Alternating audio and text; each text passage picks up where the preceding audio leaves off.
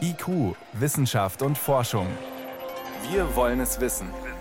Ein Podcast von Bayern 2.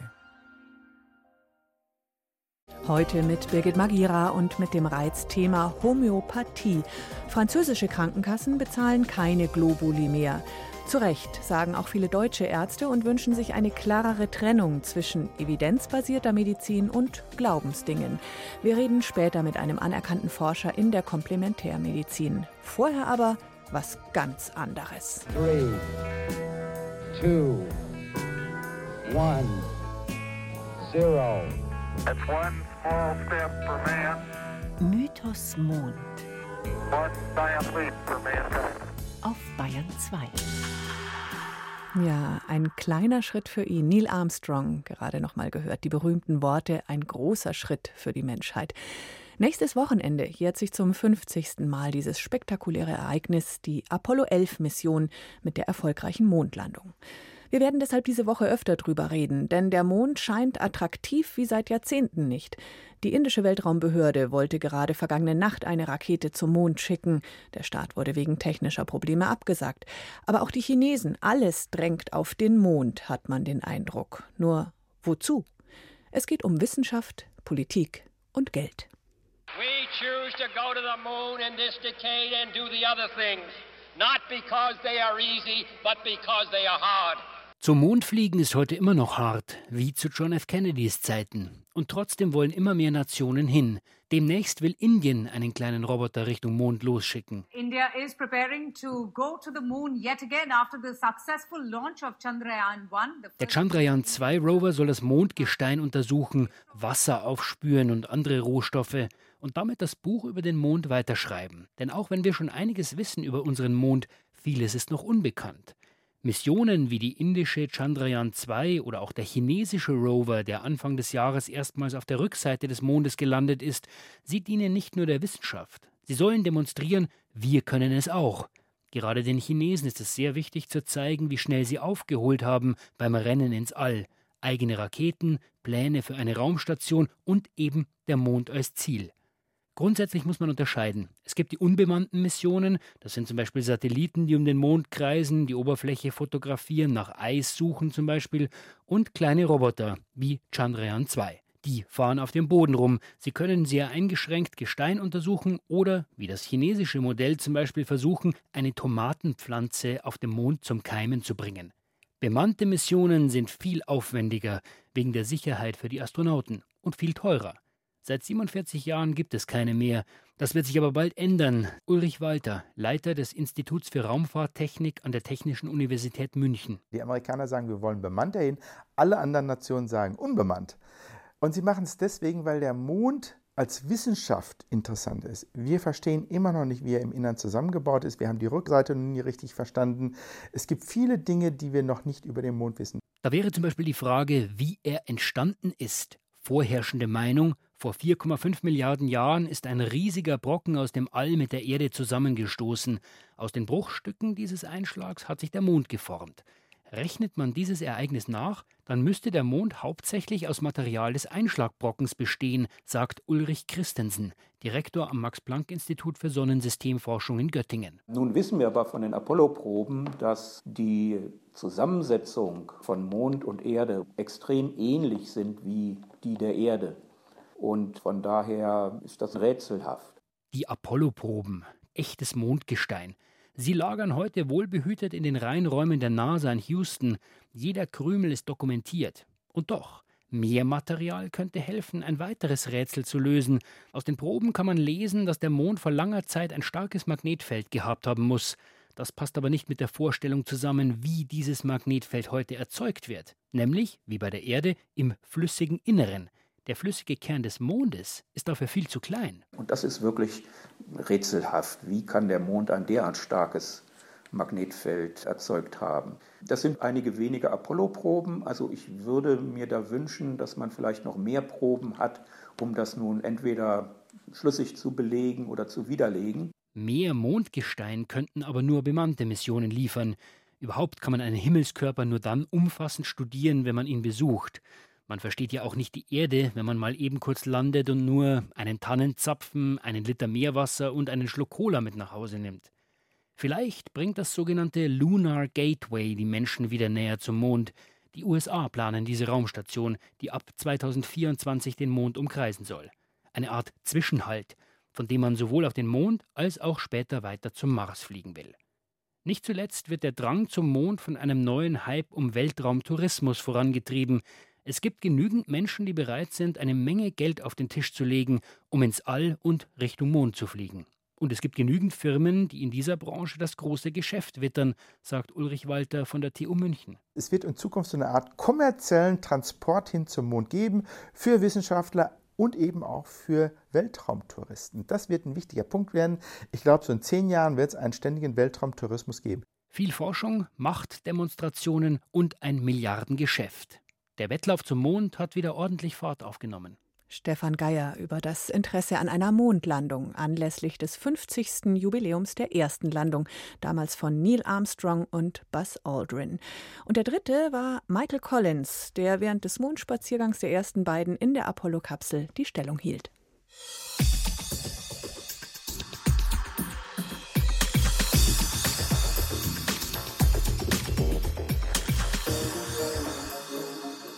Hier ist Bayern 2, es ist elf Minuten nach sechs. In England muss man Homöopathie schon länger komplett selbst bezahlen. In Frankreich wird sie von den Kassen auch nicht mehr erstattet, so eine aktuelle Entscheidung. Warum ist Homöopathie hier bei uns so ein Riesenstreitthema? Wohl unter anderem deshalb, weil sie gerade in Deutschland traditionell ein sehr großer Markt ist. Anders als zum Beispiel Edelsteinpulver oder belebtes Wasser. Und weil sie gleichzeitig, genau wie Edelsteine und Zauberwasser, über den Placebo-Effekt hinaus wirkungslos ist, so der aktuelle Stand der Forschung. Trotzdem stehen Globuli in der Apotheke mit den nachweislich wirksamen Heilmitteln oft im selben Regal und werden von einigen Krankenkassen freiwillig erstattet. Das fördert den Anschein von Wirkung im pharmazeutischen Sinn. Einer, der sich zum Ziel gesetzt hat, alternative Heilmethoden besser zu erforschen, ist Professor Edzard Ernst. Er hat an der Universität in Exeter, England, einen der ersten Lehrstühle für Komplementärmedizin aufgebaut und mit seiner Arbeit nicht nur das britische Gesundheitssystem verändert, sondern auch Prince Charles ziemlich verärgert. Herr Ernst, warum werden manche Menschen, nicht nur der Prince of Wales, wütend bei Ihren Vorträgen? Haben Sie eine Idee?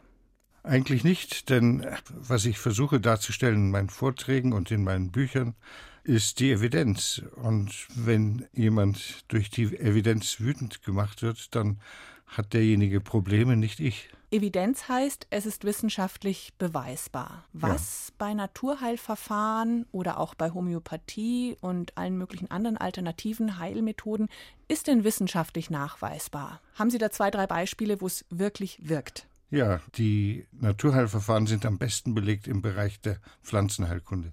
Pflanzen, wissen wir, können giftig sein, können Menschen umbringen. Sie haben also pharmakologische Effekte und insofern können sie auch helfen. Sehr gut belegt ist zum Beispiel das Johanniskraut. Da haben wir über 40 Studien inzwischen, die belegen, dass Johanniskraut ein gutes Antidepressivum ist.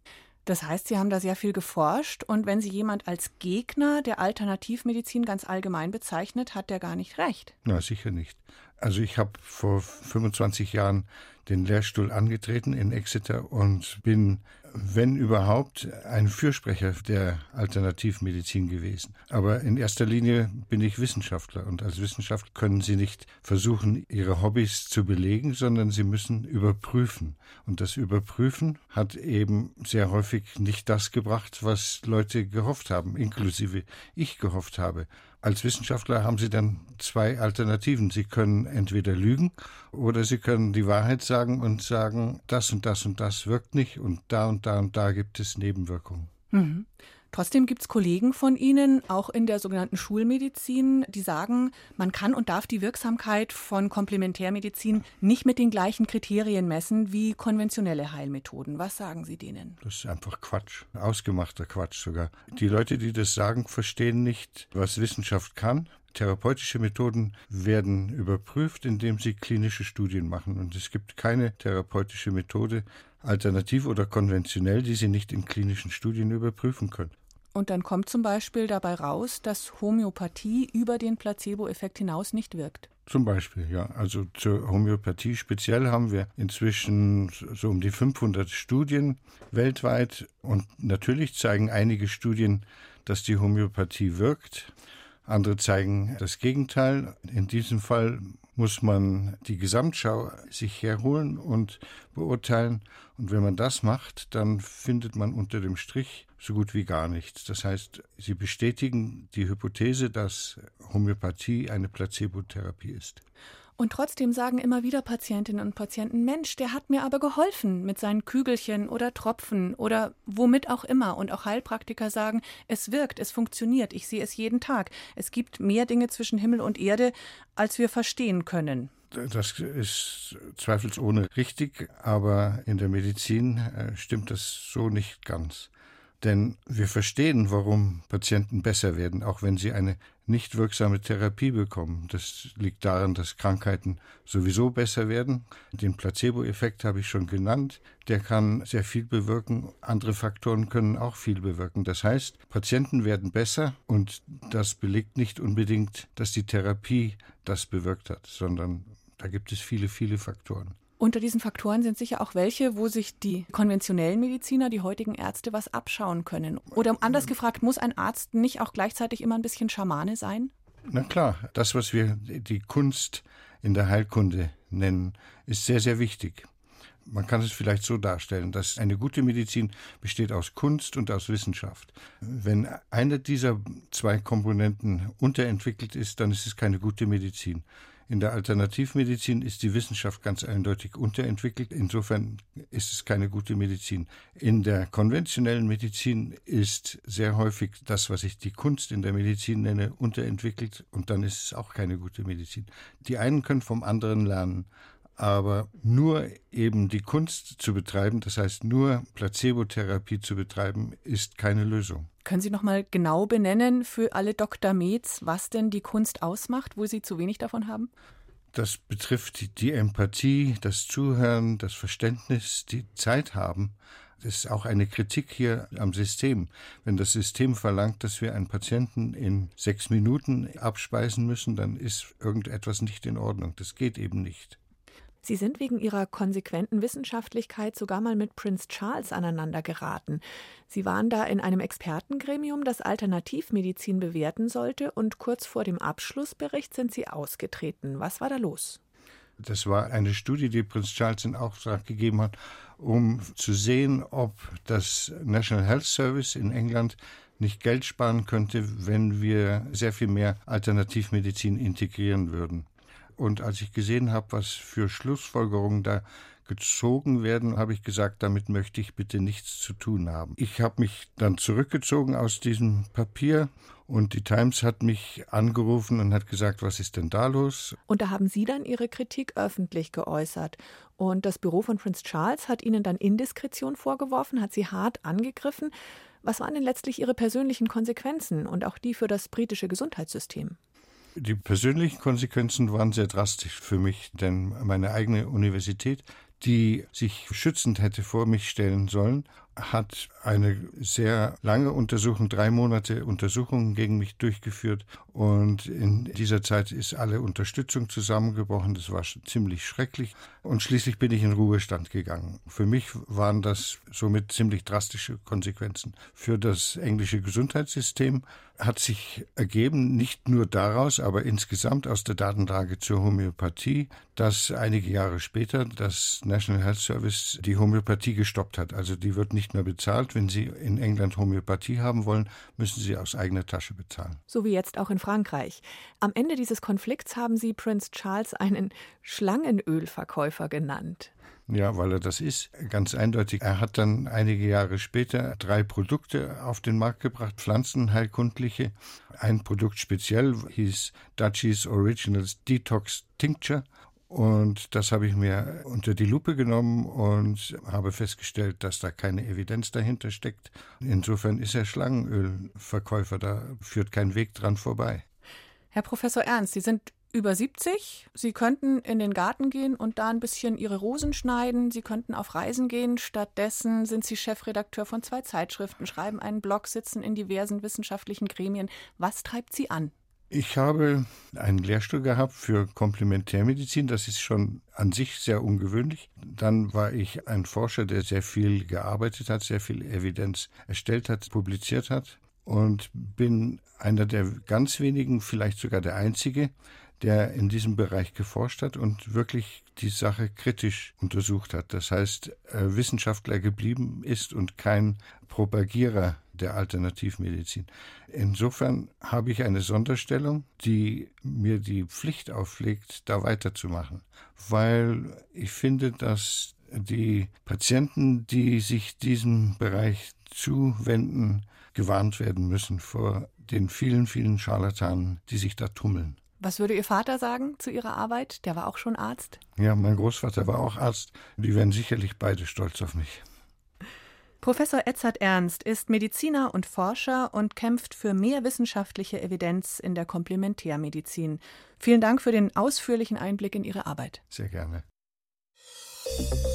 Bayern 2. Wissenschaft schnell erzählt.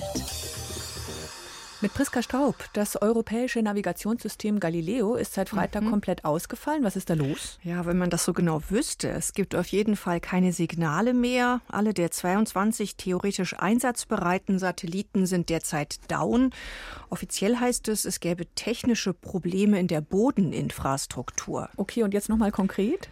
Ja, da hält sich die Europäische Satellitenagentur bedeckt. Offiziell hat man sich noch nicht geäußert, nur dass man an dem Problem arbeite, hat man mitgeteilt.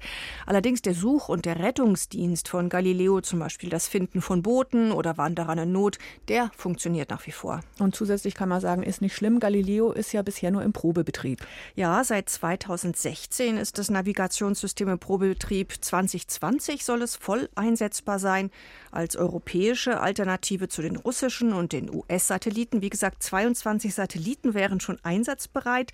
Weitere vier sind im All. Bis 2020 folgen nochmal weitere vier. Und wenn es soweit ist, wird Galileo bis zu 30 Zentimeter Standortgenauigkeit anbieten können. Wow. Zum Vergleich beim GPS-System sind es etwa fünf Meter. Mhm. Dann geht es um das Geflüster von Walen, eine Strategie von Walkühen mit ihrem Wahlkalb unentdeckt zu bleiben. Die sind ja ganz schön groß. Ist schwierig, unentdeckt zu bleiben. Vor wem müssen die sich verstecken? Ja, vor allem vor hungrigen Orcas. Die jagen die Babywale nämlich so lange, bis den Kleinen buchstäblich die Puste ausgeht. Die Walmütter einiger Arten haben jetzt eine clevere Strategie ausgetüftelt, um ihre Kleinen zu schützen. Das Mutter-Kind-Paar hält sich nämlich gerne im Küstenbereich auf. Das hat man unter anderem in Australien beobachtet. Aber die Orcas kommen dort doch auch hin. Ja, die kommen da auch hin, aber durch die Brandung ist es dort auch besonders laut. Und Orcas verlassen sich in erster Linie auf ihr Gehör, wenn sie auf Beutefang gehen. Und der Wellengang überdeckt dann die Geräusche der Wale. Und die Mütter kommunizieren ganz besonders leise. Ihre Unterwasserlaute sind sozusagen nur ein Flüstern. Jetzt stelle ich mir vor, da droht eine andere Gefahr, wenn die so nah an die Küste schwimmen, stranden die ja, ja also absolut, das ist das Interessante. Das aufgewühlte Wasser, das ist tatsächlich manchmal nur wenige Meter tief.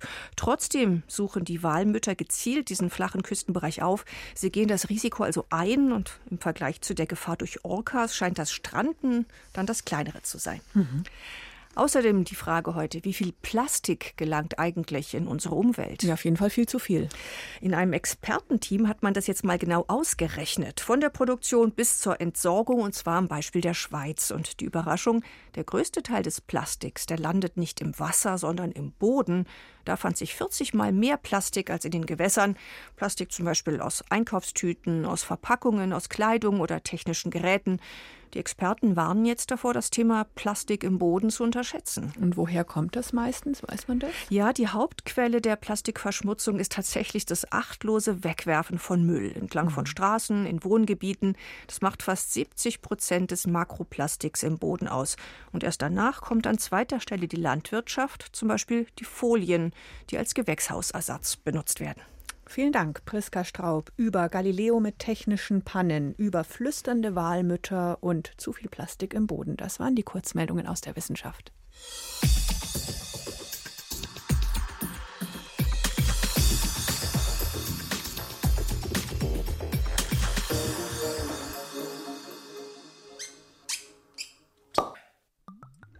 Hm, so ein Feierabend, Glas Wein auf der Terrasse, ein sommerlich kühler Rosé vielleicht oder ein weißer. Sowas haben ja schon die alten Römer genossen. Wobei man sich jetzt nicht vorstellen darf, dass so ein römischer Wein genauso geschmeckt hat wie ein feiner Schluck heute. Obwohl so ganz unähnlich kann der nicht gewesen sein. Wissenschaftler haben jetzt Trauben von damals ganz genau untersucht, genetisch analysiert. Bayern 2 Reporterin Susi Weichselbaumer mit den Ergebnissen. Die Römer fermentierten, lagerten, füllten anders ab. Aber was die Traube angeht, waren sie uns nah, sagt der Paläogenomiker Nathan Wales von der Universität York. Paläogenomik beschäftigt sich mit antiker DNA. In diesem Fall mit dem Erbgut in Traubenkernen. Die Proben, die wir uns angesehen haben, waren alle archäologisch. Verschiedene Forschergruppen hatten diese Samen bei Grabungen gefunden, an unterschiedlichen Orten in Frankreich. Manches waren Notgrabungen, weil da gebaut werden sollte. Dabei kamen diese Samen zum Vorschein.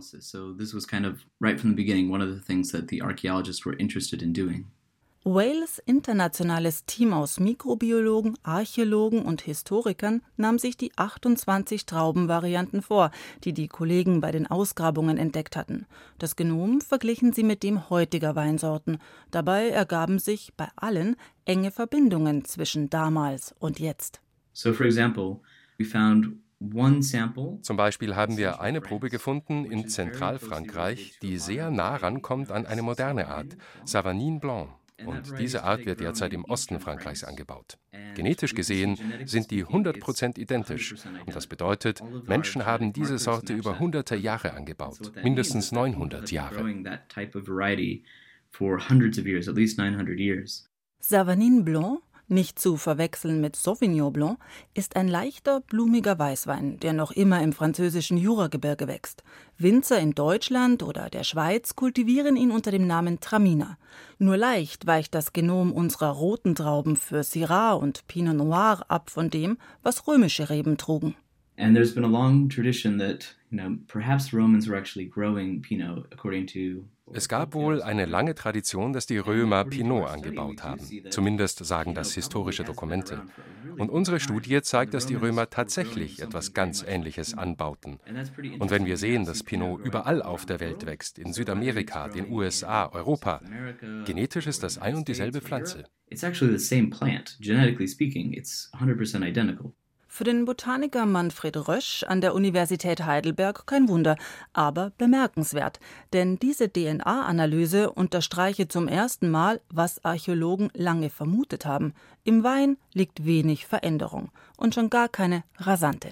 Als man begonnen hat, es zu domestizieren, da hat man eigentlich gar nicht viel gemacht weil diese einzelnen Pflanzen erstens mal von sich aus schon ziemlich alt geworden sind und zweitens hat man wenn man jetzt neue gemacht hat, wenn man den Weinbau ausgeweitet hat, das nicht aus den Samen gemacht, sondern man hat die immer vegetativ vermehrt.